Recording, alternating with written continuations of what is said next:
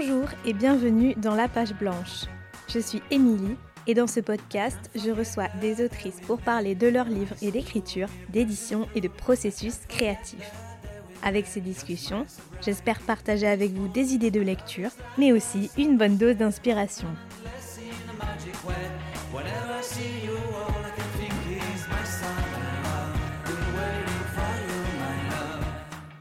Aujourd'hui, je suis ravie d'accueillir Caroline Bouffaut dans la page blanche pour parler de son premier roman, Thelma, paru aux éditions Fugue. Thelma est pour moi un vrai coup de cœur de la rentrée d'hiver, un coup de cœur auquel je ne m'attendais pas, un roman dont j'ai savouré l'histoire et adoré la belle galerie de personnages qui accompagnent son héroïne. C'est un récit d'adolescence, de quête d'identité et de sens, quoi de plus banal en apparence si ce n'est que la vie de Thelma régentée par l'anorexie dont elle tente de se sortir.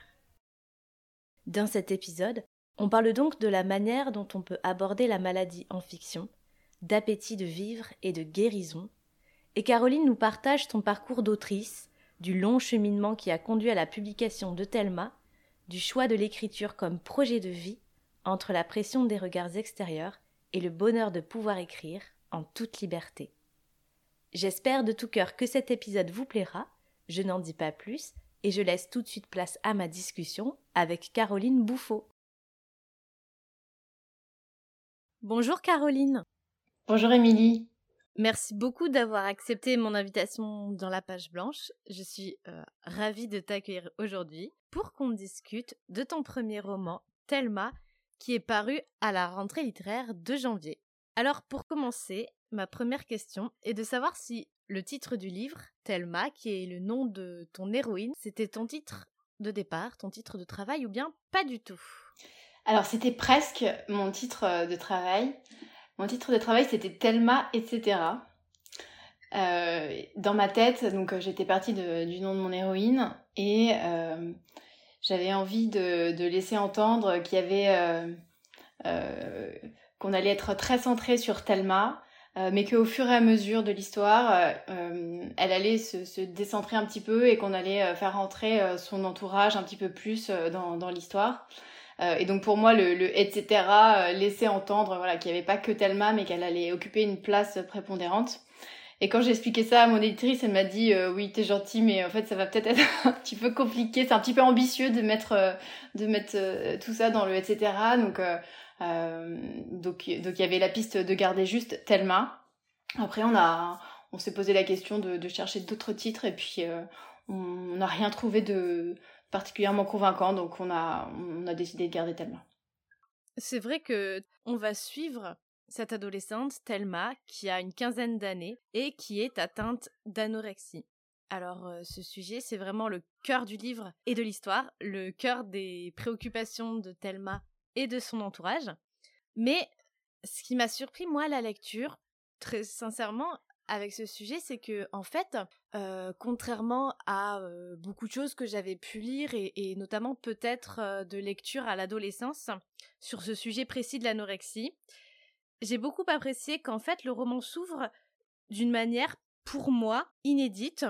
C'est-à-dire que, quand on commence, le personnage de Thelma a déjà traversé une partie de sa maladie. Elle a déjà été diagnostiquée. Elle semble avoir traversé le pire. En tout cas, elle a été prise en main. Et donc, on commence par le début de sa reconstruction, en tout cas cette dynamique de guérison qui est la sienne. Donc finalement, on n'aura pas accès à ce qu'elle a vécu de plus sombre. Et moi, ça m'a plu parce que peut-être quand on connaît mal cette maladie, commencer de cette manière-là, ça nous donne envie d'aller de l'avant et de suivre cette dynamique pour mieux comprendre ce qu'elle a pu traverser jusque-là? Oui, alors il y, a plusieurs raisons qui expliquent que j'ai choisi de commencer à ce moment-là. Euh, je pense que la première, c'est que je voulais pas réduire euh, le livre à euh, la recherche de la d'une potentielle cause de la maladie de Thelma. Pour moi, c'était très important que qu'il y ait cette cette espèce de mystère sur ce qu'il a vraiment fait tomber malade. Est-ce qu'il y a une cause? Est-ce qu'il y en a mille? Euh, Est-ce que c'est une cause diffuse? Est-ce que cette cause aurait eu euh, le même impact sur euh, d'autres personnes? On ne sait pas. Et, j'avais envie que ce, soit quelque chose qui soit un thème obsédant pour son entourage, mais que ce soit finalement pas déterminant pour euh, l'histoire de Thelma et pour la manière dont elle va peu à peu, euh, enfin la, maladie va peu à peu desserrer son emprise sur elle.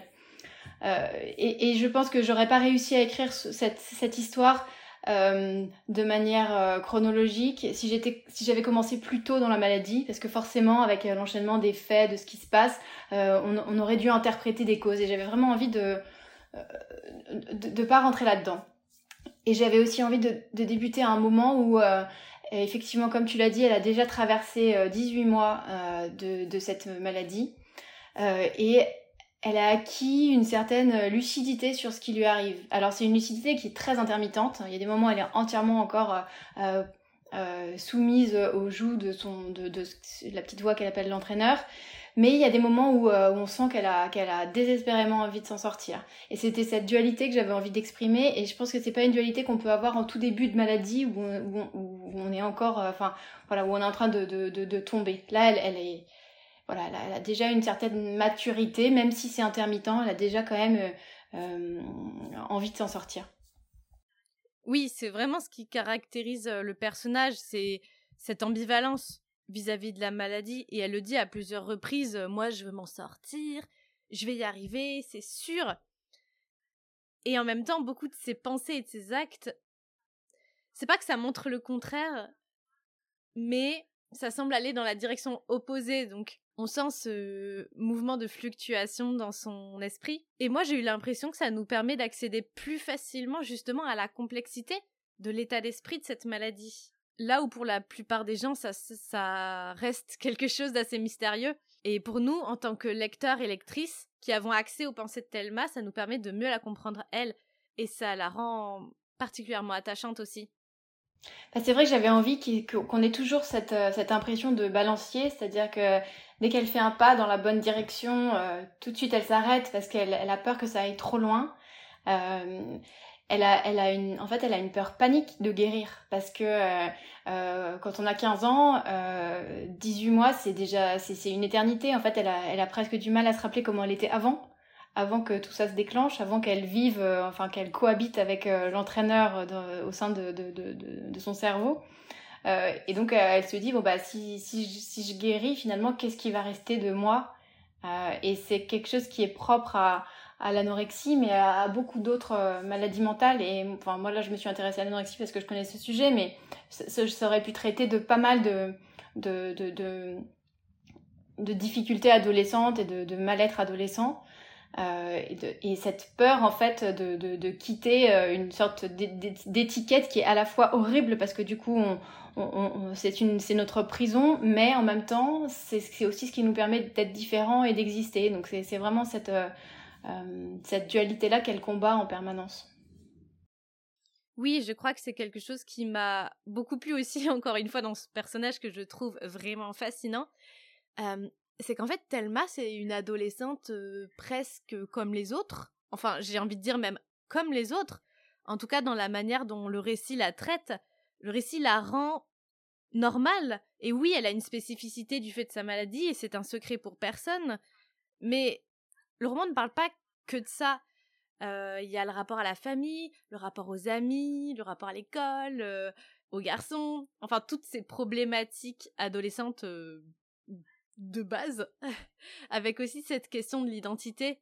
Donc en fait, l'anorexie c'est comme une toile de fond pour faire aussi le récit de cette adolescence-là.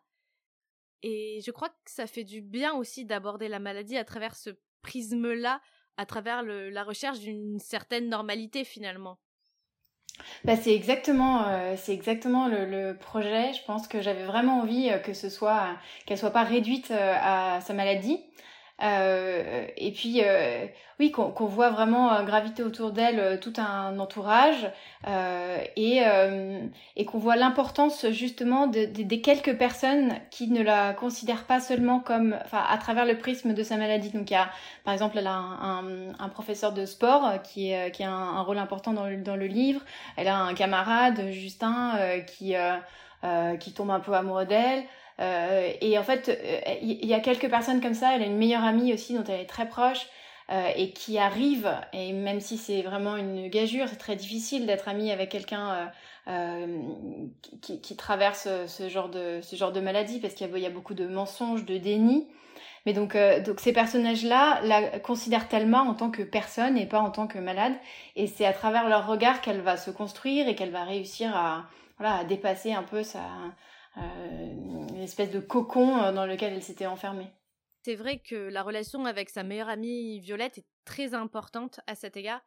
Et, et je trouve qu'en tant que lectrice, on peut aussi s'identifier à, Violette dans dans sa volonté qu'elle a d'être aux côtés de Thelma, sans la juger, sans porter sur elle ce regard euh, que peuvent porter ses parents, qui forcément s'inquiètent pour elle, et sentir la confiance de Thelma à travers euh, ses regards non jugeants, ça fait du bien aussi. Et euh, je pense notamment à une scène dans une cabine d'essayage où les deux adolescentes essayent de la lingerie, et Thelma arrive à se déshabiller, et l'état de son corps, pour Violette, c'est même pas un sujet. À aucun moment, euh, Violette ne fait le moindre commentaire ou manifeste euh, un potentiel euh, dégoût, une potentielle honte. Et Thelma, ça lui fait du bien. Et je trouve que c'est intéressant d'avoir ce, ce non-jugement qui transparaît à travers d'autres personnages.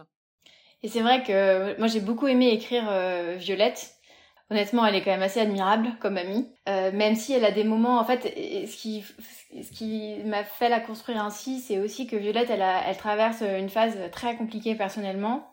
Euh, et donc elles, ont une relation, euh, une amitié fusionnelle qui remonte à, la maternelle. Et, et, Violette finalement, elle est aussi assez dépendante euh, de Thelma. Euh, parce que Thelma c'est le point fixe il y, a, y, a, autour de Violette enfin voilà ça, ça la, vie euh, lui a fait pas mal de coups euh, difficiles. Ses parents se sont séparés son copain a déménagé à l'école c'est compliqué. Mais Thelma est toujours là. Donc même si Thelma elle est malade et là c'est compliqué en fait voilà Violette la connaît depuis tellement de temps qu'elle arrive à considérer la maladie comme comme euh, un moment restreint en fait de la vie de Thelma. En fait, dès le départ, elle la considère comme quelque chose qui va être dépassé à un moment. Euh, et donc elle arrive à voir Thelma avec des yeux de euh, avec, tout l'historique et avec le futur qui sera qui sera probablement différent. Et en même temps, on a aussi une connaissance plus fine de Thelma et de sa situation à travers le regard de tous les autres personnages.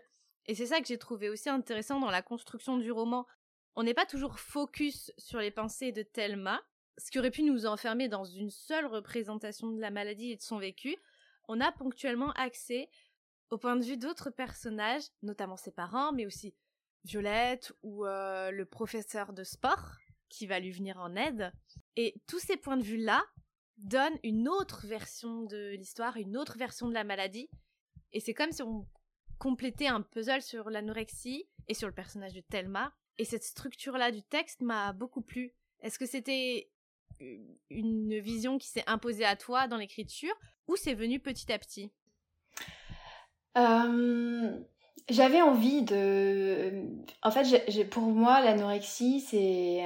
Enfin, en tout cas, le, parcours de guérison de l'anorexie, c'est vraiment un, décentrement. Je ne sais même pas si ce mot existe, mais et, du coup, j'avais envie de le, faire voir dans l'écriture. C'est-à-dire que voilà, de, partir vraiment de Thelma qui est complètement euh, auto-centrée, mais comme peuvent l'être euh, quasiment tous les adolescents en réalité. Enfin, c'est pas, enfin, c'est peut-être accentué euh, dans le cas d'une maladie mentale ou voilà, d'une anorexie ou d'une addiction quelle qu'elle soit.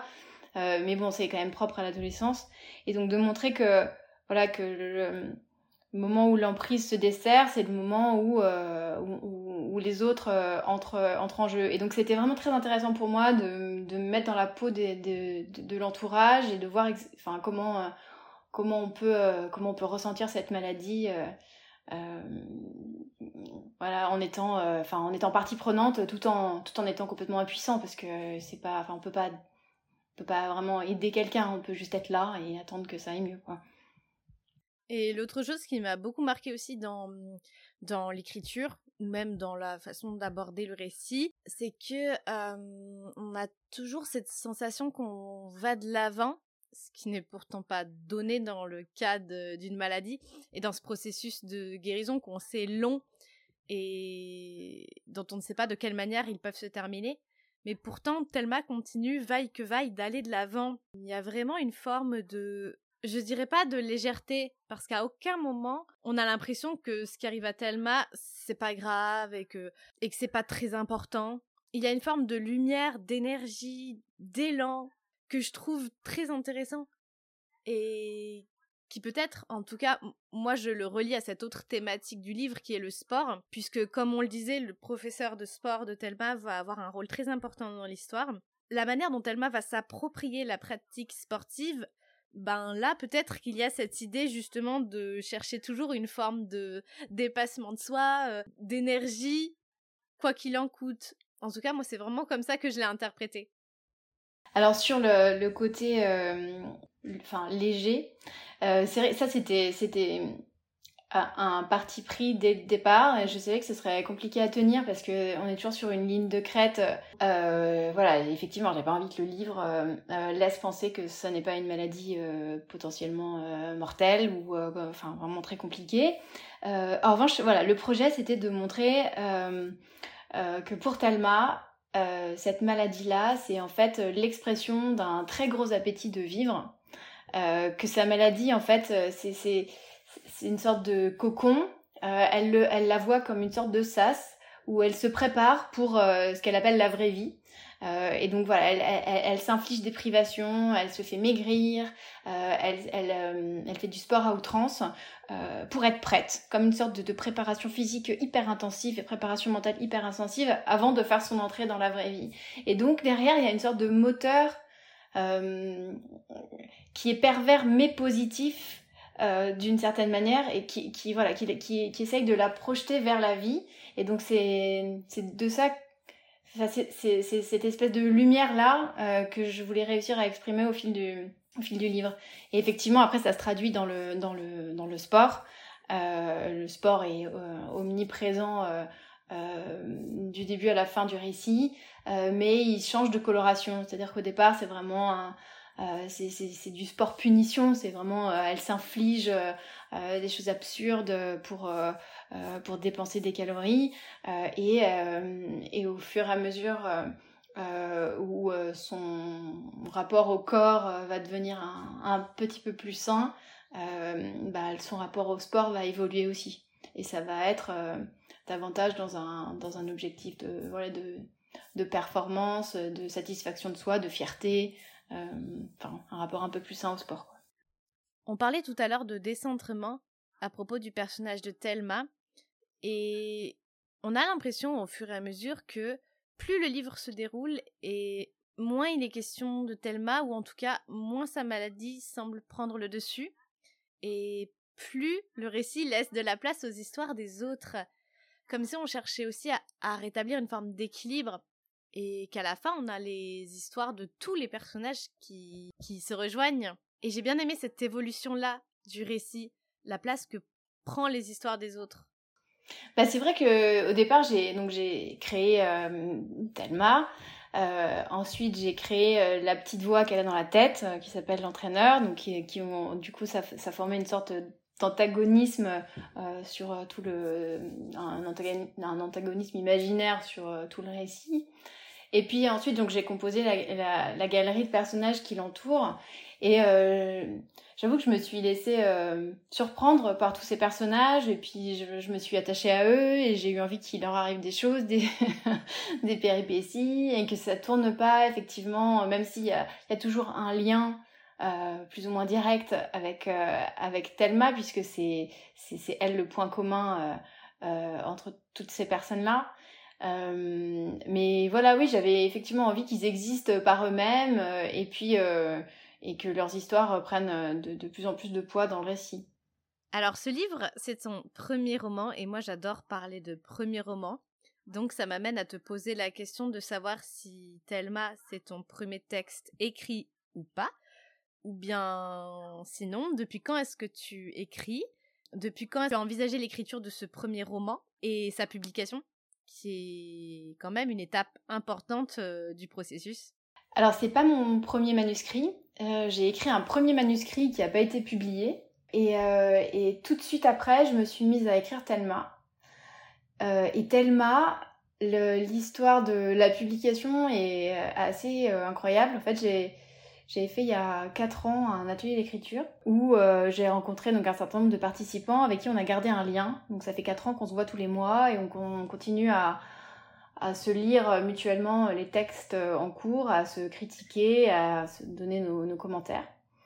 Et un soir, un des participants a, proposé de venir accompagner euh, d'une connaissance euh, qui travaillait dans l'édition. Donc on était tous dans nos petits souliers. euh, D'avoir le regard d'une éditrice euh, sur nos textes, c'était inédit, on l'avait jamais fait. et moi, c'est tombé sur le soir où je lisais le premier chapitre de Thelma. Et donc Sophie, donc, qui est devenue mon éditrice par la suite, est venue. Elle a, donc elle a entendu le premier chapitre. Et puis quelques temps après, elle est revenue à une autre de nos séances et puis m'a dit, donc avec un autre chapitre que j'ai lu, euh, qui était d'ailleurs, je crois, le, chapitre dont tu as parlé euh, avec la, scène de la cabine euh, d'essayage. et, puis quelques temps après, donc elle m'a proposé de lui envoyer le texte une fois qu'il serait finalisé. Ce que j'ai fait et, immédiatement après, elle m'a dit que c'était que qu'elle allait le publier. il faut savoir qu'au moment où elle m'a dit ça, donc elle, elle était, elle avait quitté la maison d'édition dans laquelle elle, travaillait précédemment et elle réfléchissait à monter une nouvelle structure. Euh, qui, a, pris la forme des éditions Fugue, donc avec, euh, avec son associé euh, Gaël. Et donc c'est comme ça que ça s'est fait. Donc entre le moment où elle m'a dit OK et le moment où les éditions se sont créées, il s'est passé encore plusieurs mois. Donc ça, a pris pas mal de temps finalement. mais l'histoire c'est celle-ci. Donc c'est vraiment une rencontre fortuite. et voilà, elle a connu le, texte en fait par le premier chapitre que je que je, je lui ai lu quoi. Ah bah c'est hyper intéressant ce hasard et je trouve ça beau cette manière de de travailler à plusieurs, d'avoir ce groupe euh, d'écriture et de critique. Je pense que c'est une pratique assez stimulante et qui doit permettre de pas se sentir euh, trop seul et ça m'a vraiment interpellé ce que tu viens de dire à ce propos. Ah, honnêtement, c'est vraiment euh, c'est génial. Euh, on a ce rendez-vous tous les mois. on le rate vraiment s'il y a. enfin, il faut vraiment qu'il se passe quelque chose de grave pour qu'on qu'on ne le fasse pas. Euh, et, euh, et, ça nous permet tous euh, d'avancer. Enfin après, en fait, l'avantage, mais c'est ce que c'est ce qu'on voit dans pas mal d'ateliers d'écriture, je trouve, c'est que on est on a des personnalités très différentes, des styles d'écriture très différents, et donc d'avoir plusieurs personnes qui réagissent en même temps sur le texte, c'est c'est très riche parce qu'il peut y avoir quelque chose qui fait tiquer quelqu'un euh, que les autres trouvent euh, très bien.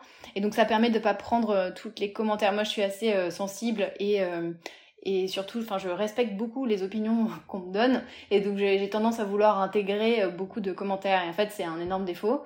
Donc c'est pas mal d'avoir plusieurs personnes qui donnent leur avis en même temps parce que ça permet de, de, de quantifier l'importance de, de chaque avis. Et combien de temps ça t'a pris pour écrire ce livre? Ensuite, tu parlais aussi du délai entre le moment où tu as eu cette proposition de publication et la publication. Qu'est-ce que tu as fait de ce temps-là? Est-ce que tu as réécrit le texte ou est-ce que tu as écrit autre chose? Alors combien de temps ça m'a pris? Très peu de temps en réalité. Enfin, je, trouve très peu de temps euh, par rapport aux autres manuscrits. Euh, j'ai eu une première version en quatre mois et ensuite j'ai retravaillé euh, moi-même hein, avant tout envoi euh, pendant euh, six mois, enfin grosso modo un, un an, euh, vraiment tout compris. Un peu moins d'un an tout compris, disons 11 mois. Et ensuite, donc j'ai eu la proposition d'édition de Sophie. Et là, il s'est passé, il s'est passé 11 mois quasiment sans qu'il se, oui, enfin quasiment un an avant que, avant que le texte vraiment soit, soit publié. Et en réalité, on a très peu retravaillé le texte. Non, il a, il a pas tellement changé euh, entre, euh, entre la version finale que j'ai envoyée et euh, la publication. il y a quelques petits ajouts sur, tu vois, par exemple, je me rappelle, elle m'avait dit, on comprend pas très bien ce qu'elle fait de la sensation de faim, ce que m'a fait de la sensation de faim. F-A-I-M. et donc j'ai rajouté voilà un petit paragraphe là-dessus pour clarifier. Après on a fait quelques toutes petites retouches sur le texte, mais il n'y a pas eu de changement de fond. J'ai pas eu à supprimer des personnages ou à changer la structure ou à rajouter des chapitres ou rien de rien de tel. Quand j'ai terminé d'écrire Thelma, comme j'avais l'expérience de mon manuscrit précédent qui n'avaient pas trouvé preneur et surtout euh, des délais de réponse de, des, maisons d'édition qui étaient quand même euh, assez longs. Enfin, certaines répondaient très vite et puis d'autres mettaient, mettaient de, très longs mois à répondre. Donc je me suis dit, je voulais surtout pas attendre à rien faire et donc j'ai recommencé tout de suite à écrire un troisième manuscrit donc, sur lequel je suis encore. Mais donc voilà, j'ai tout de suite réenchaîné en, ayant cette euh, hantise euh, du, vide, en fait. Une autre question qui m'intéresse évidemment beaucoup, c'est de savoir comment tu fonctionnes toi, à titre personnel dans ton écriture. Est-ce que tu écris quotidiennement? Comment est-ce que tu t'organises par rapport à ton emploi du temps, à ta vie quotidienne? Comment est-ce que l'écriture s'insère dans tout ça? Comment est-ce que toi tu fais et qu'est-ce qui fonctionne pour toi? Alors moi j'ai la grande chance pour le moment de ne pas avoir d'autres activités professionnelles. Euh, donc euh, je suis maman de trois enfants. Euh, et j'ai commencé à écrire un peu sérieusement pendant mon troisième congé maternité. et après, donc quand j'ai repris mon travail, j'avais commencé mon premier manuscrit et ça a été vraiment un déchirement de ne pas pouvoir continuer. Donc j'ai fini par adapter un peu mes horaires et puis après prendre un congé parental pour, pour écrire plus sérieusement. Et, euh, et, ensuite, donc, on a, discuté euh, en famille euh, et on a, voilà, c'est un peu un projet de vie où je me suis dit, bon, bah, pour le moment, je, fais ça à plein temps. Donc, ça, ça, ça va pas forcément être à vie, mais en tout cas, pour le moment, je, m'y consacre. Et donc, une fois que cette décision a été prise, là, je m'y suis consacrée vraiment très sérieusement. Donc, j'écris tous les jours ouvrables, on va dire, tu de 9h à 5h, lundi, mardi, jeudi, vendredi. Euh, de manière assez scolaire euh, parce que je me dis que j'ai vraiment une chance incroyable de pouvoir euh, de pouvoir faire ça de mes journées donc je, je, m'y attelle avec bonheur et sérieux. Et moi je me dis dans ce cas-là quand on quand on a la liberté d'écrire comme toi quand on n'est pas trop contraint d'un point de vue extérieur en tout cas sur le format de journée que tu viens de mentionner est-ce que c'est facile ou pas? Dans le sens est-ce que parfois on n'a pas l'ambivalence de se dire ok je ne fais pas d'autre travail, je fais que ça et ce n'est pas un vrai travail entre guillemets et je dis ça notamment par rapport au regard extérieur où souvent on n'ose pas forcément dire qu'on se consacre à l'écriture parce que c'est pas une activité rémunératrice et je trouve qu'on parle pas beaucoup de ça. Alors, est-ce que c'est un sujet pour toi ou pas? Alors ça a été un, sujet euh, euh, très important euh, avant la publication de Thelma, parce que du coup c'était, et puis j'ai eu quelques commentaires sur voilà le fait d'avoir lâché une activité tout à fait honnête et rémunératrice et intéressante et où ça se passait bien pour faire ça. Enfin, toi, c'était pas, c'était pas une décision forcément comprise par tout le monde, même si la plupart, enfin, la plupart de mes amis étaient quand même assez emballés pour moi. Mais, euh, mais oui, t'as toujours un peu le. En fait, euh, moi vraiment, et puis même vis-à-vis des enfants, en, réalité, la publication, c'est vrai que ça répond quand même à une validation sociale. C'est un peu triste, mais c'est quand même. Enfin, faut pas se voiler la face. Et même, moi j'ai donc j'ai trois enfants entre 5 et 10 ans, et le fait de leur montrer un livre, bah, ça, ça donnait quand même. Enfin, ça concrétisait quand même euh, l'activité, quoi, mine de rien. Euh, j'étais pas juste enfermée dans une chambre toute la journée à, regarder mon ordinateur. À la fin, il en est sorti quelque chose. Et ça, c'était une grande fierté. Et ça. Et après, donc, le côté rémunérateur, ça, c'est un autre sujet. Mais en tout cas, euh, voilà, la publication, euh, honnêtement, pour moi, ça a été, ça a été important aussi socialement et familialement. Est-ce que la publication a modifié ton rapport à l'écriture? C'est une question que je pose régulièrement aussi. Est-ce que tu te sens plus professionnel Est-ce que ça a un impact sur ta façon d'écrire? Est-ce que ça a changé des choses pour toi? Euh, Non, je pense que ça n'a pas tellement changé. Euh, bah, ça aurait pu changer si on avait beaucoup travaillé sur le texte euh, avec, avec Sophie, mais là, ça n'a pas été tellement le cas. Donc peut-être que ce sera le cas à un autre moment. Je me sens pas particulièrement plus professionnelle maintenant. Euh, et en revanche, est-ce que je me sens mal quand j'écris pas? En fait, je me sens surtout coupable parce que tu vois, de ne pas avoir euh, notre métier, du coup, je me dis, bah ma fille, euh, faut t'y mettre là. en général, j'ai pas du tout de mal à m'y mettre parce que c'est quand même un grand bonheur. Mais oui, j'ai cette culpabilité, évidemment. Je, tu vois, je pourrais aller me faire une expo dans la journée, mais jamais, jamais, ça me vient même pas à l'esprit, parce que c'est, c'est pas possible, tu vois. À la limite, tu peux aller faire une heure de sport de temps en temps, mais, mais comme quelqu'un qui fait du, télétravail toute la journée, pas plus, tu vois. Je prends pas d'autres libertés pour le moment. Et c'est peut-être un tort d'ailleurs, parce que si ça se trouve, ça me donnerait d'autres idées, et, il faut peut-être aussi, tu vois euh, se donner un peu plus de liberté, un peu plus de mou, et ça me ferait probablement du bien, mais j'en suis pas encore arrivée là. Oui, et finalement, la liberté que tu as décrire, c'est euh, aussi ce qui te contraint paradoxalement, et que cette liberté qu'on t'a donnée, tu la reprends en restant focalisé et, et en restant concentré sur tes objectifs. Ouais, moi je me dis c'est vraiment, mais c'est une chance incroyable. Tu sais, j'ai une sorte, enfin c'est horrible de dire ça, mais j'ai une sorte d'excitation du dimanche soir où je me dis ouais c'est lundi matin. et c'est vrai, et ça fait franchement, euh, et ça fait plaisir, tu vois, parce que je suis vraiment contente quand arrive le lundi matin et je me dis ça y est là j'ai toute ma journée, je vais pouvoir écrire, euh, et en plus j'ai toute ma semaine euh, et ouais, non c'est, je, mesure ma chance. Est-ce qu'il y a des moments où tu te sens frustrée dans l'écriture pour une raison ou pour une autre, euh, des moments où tu te dis euh, ok là ça me saoule, euh, je vais tout laisser tomber, j'en ai marre, tu vois ce genre de pensée un peu obscure. Bah tout le temps, hein. de toute façon quand t'écris tout le temps tu te demandes si c'est intéressant ou pas, si ça intéresse que toi, enfin et puis moi j'ai tendance à beaucoup demander de commentaires et de feedback donc donc ça arrive quand même assez souvent où c'est pas forcément enfin tu vois où on me dit bon bah là non euh, là on comprend pas ou là c'est là c'est moins bien que d'habitude euh, donc oui des périodes de doute euh, ça c'est sûr. C'est je pense c'est c'est à la fois inhérent à l'écriture et à mon caractère. Donc oui ça arrive souvent. J'en arrive déjà malheureusement à ma dernière question et qui est un, un petit peu liée de toute façon à ce qu'on vient de raconter là. C'est s'il t'arrive d'être confronté à la page blanche que ce soit momentanément ou sur des plus longues périodes euh, de plusieurs jours, plusieurs semaines ou plusieurs mois Et si oui, comment est-ce que tu fais pour surmonter ces différentes pages blanches? Alors, euh, la page blanche en tant que telle, euh, j'ai pas souvenir, tu vois, d'être restée bloquée devant l'ordi où rien ne se passe. Euh, en revanche, euh, l'impression de faire du surplace, de pas réussir à avancer correctement l'histoire ou à écrire quelque chose d'un peu bancal, euh, ça c'est assez fréquent. et ça, tu vois, c'est ce que je te disais à l'instant, c'est une bonne manière de m'en sortir. Et je, je le fais pas assez, mais mais ça marche quasiment à chaque fois.